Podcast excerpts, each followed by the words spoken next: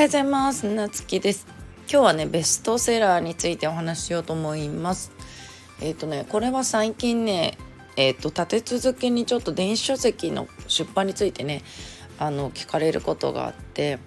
あの割とまだ起業してない段階の人起業ししたいなみたいな感じの人でまああの文章書くのが好きな人っていうのがえっ、ー、と立て続けに3人え、ー、とその起業前の方は3人あのたまたま相談が続いたんだけどでその時に共通して、えっと、3人が質問してきたことっていうのが「売れますか?」って聞かれたの。であの本ってねあの紙の本でも1日200冊ぐらいあの、ま毎日ね新刊が出てて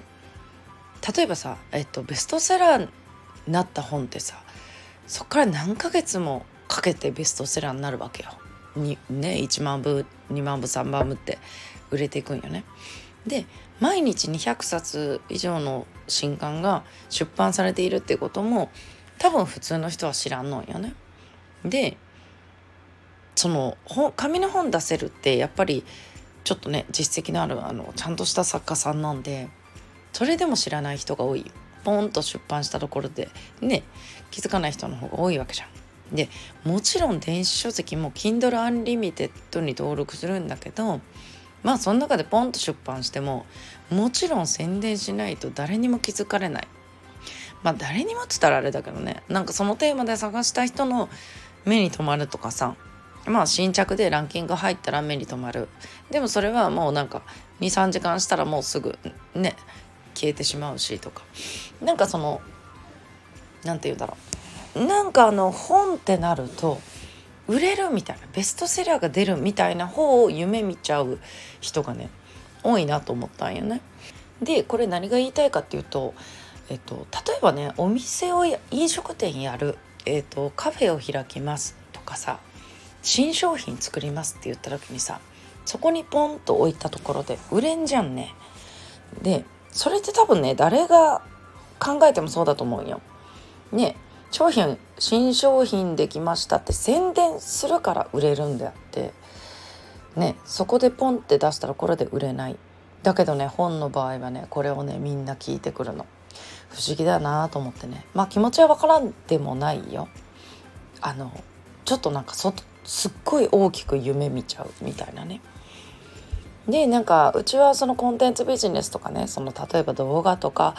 そういうね教材とかを作って販売するとか、えっと、そういうのもしてるんだけどその動画教材みたいなね。でこれも同じであのまあもちろん作ってすぐに何て言うの何にも宣伝せんかってサイトにアップしただけじゃもちろん売れない。でこれらをまとめて何が言いたいかっていうと1冊目からベストセラーは出ませんってこと。で動画教材でもそう。なんかあのカフェでもそう。なんか新商品とかね。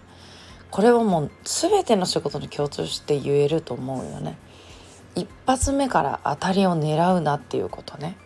でいやもちろんあるよ。そういう人もいる。でもそこまでにはきっといろいろね失敗とかを繰り返してるだろうし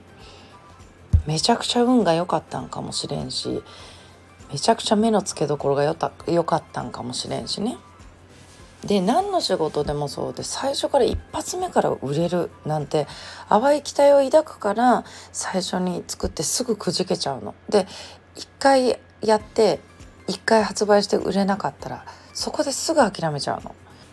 1回目からそんなすぐ売れるわけないじゃんって思うんじゃけど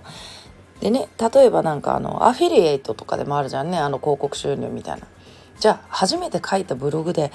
アフィリエイトでめちゃくちゃ売り上げ出ましたみたいな話とか聞いたことないじゃんね。うん。だからそういうことなんよ。でこれがなんか本とかね動画教材とかなんかそういうのになるとねもうすごい売れますか？みたいなすっごい目を輝かしてまあそれもね初々しくていいなと思うんだけどね。でもなんかちょっと冷静に考えてみてっていうところとまあ1個目から最初の1個目から大当たりを狙うと絶対に外す確率もそれだけ上がる。うん。なんで最初はもうちょっとずつもう軽いもんから出してってお客さんとかの反応を見ながら徐々に徐々に完璧なものに近づけていく。っていう感じが一番うまくいくと思う。そしてそれが一番早くいくと思う。あのね簡単なもんってあの早く作れるから。ちょこちょこちょこちょこ。で自分も慣れてくるからね。それが、えっと、一番早く売れるものが作れる方法だと思う。うん、ということでね今日はあのベストセラーは一発目から出ないよっていうことについてお話してみました。それでは今日も